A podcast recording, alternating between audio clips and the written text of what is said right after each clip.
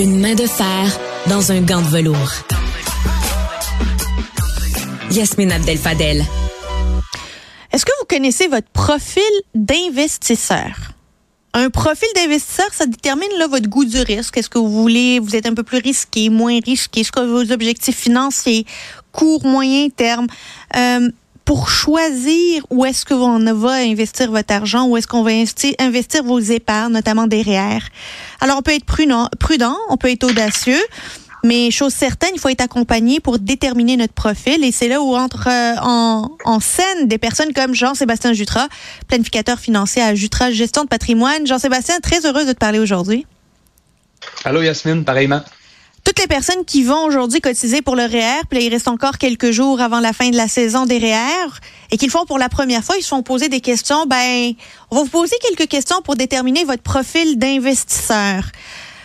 Est-ce que c'est juste comme un énorme sondage ou est-ce que ça donne vraiment quelque chose qui correspond à, à notre envie du moment et à ce comment on se sent dans le moment?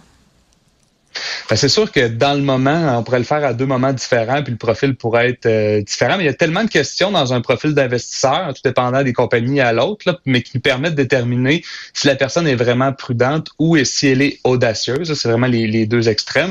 Qu'est-ce qui va influencer après? C'est la quantité d'actions qu'il va y avoir dans le portefeuille versus des placements de revenus fixes qui sont plus stables, qui sont du moins euh, plus euh, moins volatiles dans le temps de, de, plus de, d'un investissement. Plus de garantie, tout à fait. Et mais, mais ce qui est important, c'est que le profil d'investisseur, il, est obligatoire à faire. En fait, des, parfois, il y a des gens qui disent ah, ben, je veux pas le faire, je sais que je suis audacieux, mais c'est la responsabilité du, du, conseiller de quand même remplir le profil d'investisseur pour vraiment voir si la personne est. Tu sais, en fait, euh, Yasmine, quand que ça va bien, tout le monde veut, veut le meilleur rendement, mais quand que ça va mal, c'est personne qui, qui est prête à prendre le moins 10, le moins 15 ou le moins 20 On est audacieux quand la, la, la, bourse va bien, puis on est euh, conservateur quand on a un crash euh, comme en 2022.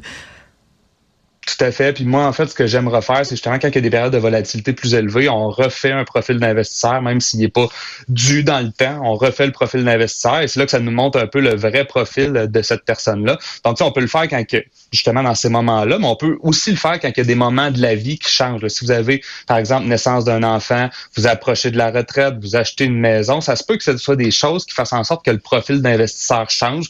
Donc, c'est important de le refaire sur une base. moi, je pense au moins aux deux ans, mais ça pourrait même être plus C'est moi ou le profil d'investisseur, là, puis là, je fais une grosse caricature. Quand tu es plus jeune, là, tu es comme, ah, ben, c'est loin, des investissements, euh, je veux que ça me rapporte, euh, c'est des investissements qui sont sur du long terme. Fait que, tu sais quoi, je suis bien audacieux au début de l'opération d'épargne, puis beaucoup moins quand tu arrives à la retraite puis que tu es proche de faire sortir tes billes, là. Ben, c'est vrai que évidemment la retraite fait en sorte que tu sais quand on accumule de l'argent puis qu'on a une source de revenus, ça enlève un certain stress parce que j'ai toujours une source d'entrée, mais lorsque j'arrive à la retraite, je, tombe en phase décaissement. Donc quand je tombe en phase décaissement, c'est que là j'enlève mes sous mais il n'y en a pas de nouveaux qui rentrent psychologiquement, ça devient plus difficile. Puis d'office, on, a envie de sécuriser le portefeuille qu'on a. Fait que oui, c'est vrai ce que tu peux dire que les jeunes ont tendance à vouloir plus de risques. Plus qu'on vieillit ou plus qu'on approche de la retraite, on a tendance à vouloir rendre notre portefeuille un peu plus conservateur. Mais quand même, Yasmine, il y a une grande quantité de Québécois qui sont pas proches de la retraite, qui sont dans la trentaine, la quarantaine. Ils ont y a quand même un je ne sais pas si c'est culturel au niveau du Québec, mais on a envie de protéger l'argent qu'on fait. Donc, il y a beaucoup de gens qui ont un profil de risque qui est très, très, très sécuritaire. Puis pourtant, euh, on se rend compte que parfois, ces gens-là seraient peut-être prêts à prendre un petit peu plus de risques, mais d'office, on a envie d'avoir une garantie sur les placements qu'on fait. On est-tu obligé d'avoir le même profil d'investisseur dépendamment des fonds dans lesquels on épargne? Je donne un exemple. Je suis-tu obligé d'être... Audacieuse dans mon CELI et mon REER ou je peux être conservatrice dans mon CELI mais audacieuse dans mon REER? Oui, en fait, ça peut le faire un peu selon selon le projet que tu as. Hein. Si par exemple, tu as le projet d'acheter une maison, bien, clairement que l'argent que tu vas investir pour acheter ta maison, disons que c'est dans un an ou deux, d'office, il va être très sécuritaire parce que je voudrais pas que le marché ah fasse moins 10% et que ce soit ta mise de fonds. Donc, d'office, euh, les questionnaires, justement, que les institutions financières font, vont rendre ce profil-là très sécuritaire d'office. Donc, selon les objectifs que tu peux avoir, puis l'horizon temporel de ces objectifs-là, oui, effectivement, ton profil pourrait varier. Tu disais que habituellement, aux deux ans, tu fais refaire un profil euh, d'investisseur.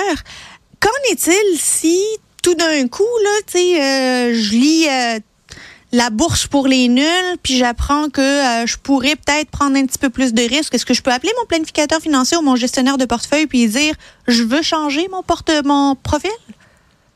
Tout à fait. On peut toujours changer le profil d'investisseur, en fait. Puis l'idée là-dedans, puis on le voit, les gens qui ont une meilleure éducation financière ont tendance à prendre un petit peu plus de risques. Parce que tu sais, Yasmine, ça peut être risqué de pas prendre de risques. Hein. Puis je m'explique un peu. Là. Si je prends pas de risques, ça veut dire que je vais avoir évidemment moins de rendement escompté à long terme.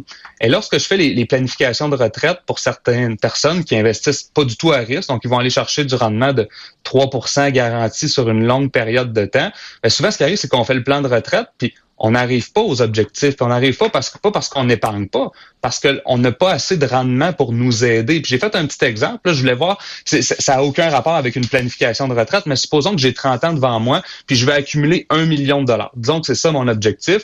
Ben, disons que j'investis à 3% de rendement annuel. Il va falloir que j'investisse 1700 dollars par mois.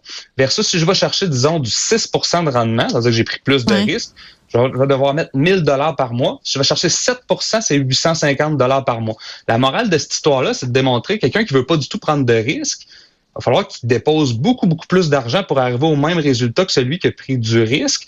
Et là, ben, c'est là qu'on se rend compte, est-ce que tu es capable d'investir autant? La réponse souvent des gens, c'est non.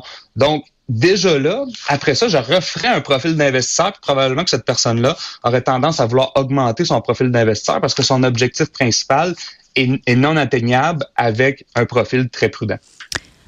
Euh, avant de te laisser, Jean-Sébastien, parlons de euh, des investissements qui sont euh, à long terme. Là. Disons, tu es à vingtaine, trentaine, tu es en train de cotiser pour ta retraite, tu mets des REER de côté.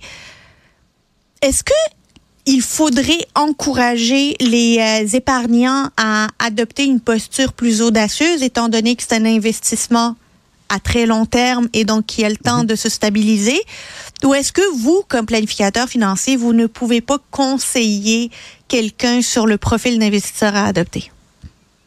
Je ne veux pas te forcer là, à être un profil plus audacieux. Il faudrait pas que tu aies le même profil que moi. On n'a pas les mêmes. Mais, mais c'est clair que je peux t'éduquer différemment pour que tu arrives à comprendre que ça va être impossible, Yasmine, d'arriver à ton objectif de retraite si tu choisis ce type d'investissement-là. Mais ça se peut qu'en prenant plus de risques, il y ait de la volatilité dans ton portefeuille. Moi, ce que je veux, c'est que tu réussisses à, dormir le soir, mais selon les objectifs que tu as. Fait que c'est peut-être plus de réaligner les objectifs différemment de la personne sans le forcer à prendre plus de risques parce qu'au final, c'est toi qui vas devoir dormir avec euh, ce fardeau de risque-là. Donc, moi, c'est plus de t'éduquer et de te faire un peu comprendre c'est quoi la différence entre un investissement qui est plus sécuritaire et qui est plus audacieux.